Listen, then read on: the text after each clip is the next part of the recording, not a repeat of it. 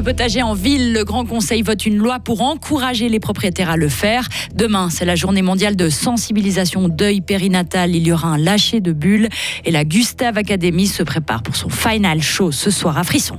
La météo s'annonce plutôt perturbée ce week-end. Beaucoup de nuages, mais quand même un peu de soleil. On en revient de manière plus détaillée après le journal de Karine Baumgartner. Bonsoir. Bonsoir Malik, bonsoir à toutes et tous.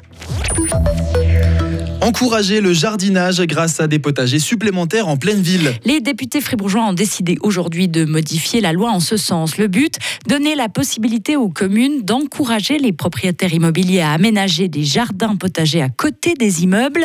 Cet encouragement est déjà valable pour les places de jeu ou les places de parking.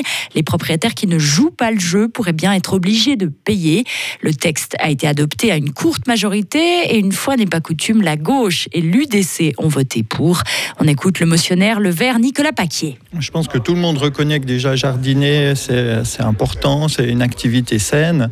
Et euh, le lien avec la nature est aussi important. On peut apprendre beaucoup de choses en jardinant. On a eu beaucoup de gens, beaucoup de membres, députés aussi, on l'ont fait euh, peut-être dans la jeunesse, on grandit dans, une, dans un endroit, une maison où on a euh, les possibilités de jardiner. Et malheureusement, en ville, actuellement, bah, il y a de moins en moins de possibilités.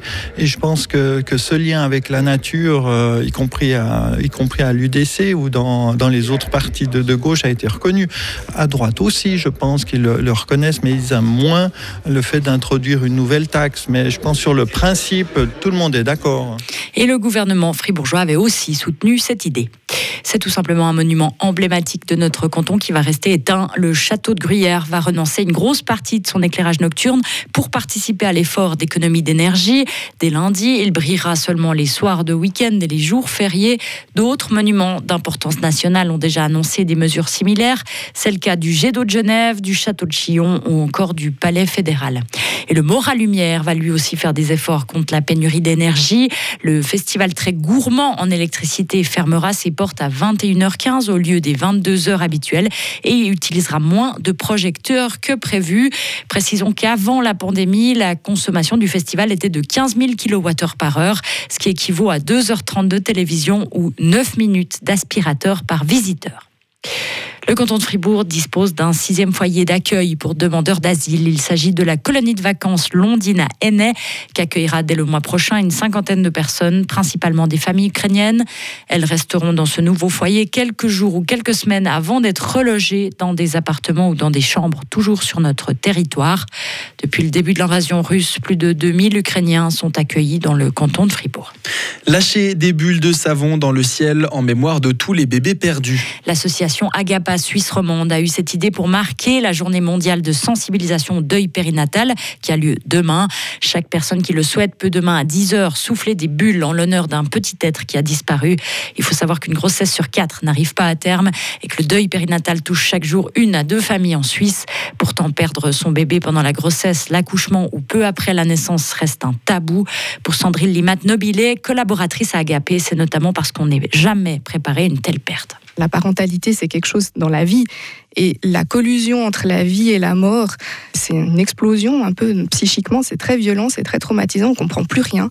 Et tout d'un coup, on doit euh, avoir affaire à des notions, à des termes euh, comme euh, enterrement, cercueil, autopsie, alors que c'est pas du tout ce à quoi on était préparé. Donc on est complètement démunis. Et quand ça nous arrive, on a l'impression qu'on est tout seul. Et puis quand on interroge un petit peu autour de soi, on se rend compte qu'en fait, on n'est pas si seul que ça. Au contraire, on parle d'une grossesse connue sur quatre, c'est beaucoup. Donc là, on est plus en train de parler d'une question de santé publique que de quelque chose d'épisodique. Vous pouvez participer à ce lâcher de bulles demain à 10h depuis n'importe quel endroit. Vous pouvez aussi rejoindre le personnel d'Agapa dans le jardin du musée d'art et d'histoire à Fribourg. Et si vous n'avez pas de bulles, vous pouvez aller en chercher dans les locaux de l'association à la rue de, la rue de Mora ce soir jusqu'à 18h ou demain jusqu'à 9h30. Dans le reste de l'actualité, 100 000 doses de vaccins contre la variole du singe. Voilà ce que vient de commander Berne.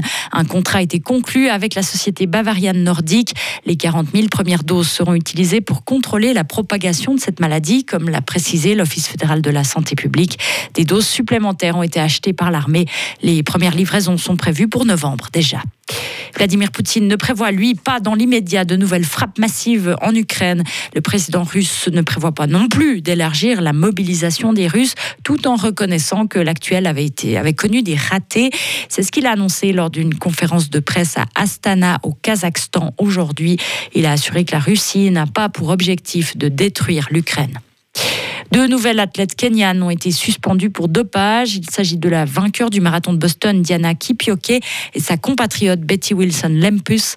Les deux athlètes sont accusés d'altération de preuves et d'obstruction à la procédure à cause notamment de l'utilisation de faux documents. Elles avaient été contrôlées positives en 2021. Elles ont donc été suspendues par l'unité d'intégration de l'athlétisme. Les cas venant du Kenya se multiplient. Et la Gustave Academy prépare son grand show final. Les 20 jeunes artistes de la Gustave Academy présenteront leur concert de fin d'année ce soir à Frisson. Et il y aura pour tous les goûts, de la pop au rap, en passant par le reggae, un peu de soul et même un peu de flamenco. Il s'agit de la quatrième volée de cette académie qui a été fondée en 2018. Elle consiste à promouvoir des jeunes talents musicaux et c'est l'artiste fribourgeois Gustave qui est à l'origine de ce projet. Alors moi je suis toujours très fier euh, de voir la qualité et puis le, le talent. Nous on les a choisis euh, il y a une année et puis euh, chaque année à la fin euh, euh, on, est, on, est, on est sûr que c'était les bonnes 20 talents qu'on a pris et euh, malgré tous les petits euh, problèmes qu'on a pendant l'année c'est normal. Puis à la fin c'est vraiment un groupe qui est très très soudé. Puis euh, ouais c'est tous un peu mais euh, moi je suis un peu comme l'oncle le, le, Gustave pour eux et puis euh, je me réjouis très fort pour leur succès aussi, pour l'avenir aussi je me, je me réjouis d'entendre euh, ce qui se passe l'année prochaine. Et pour découvrir leur prestation, la Gustave Final Show, ce soir à partir de 19h30 à Frisson. Retrouvez toute l'info sur frappe et frappe.ch.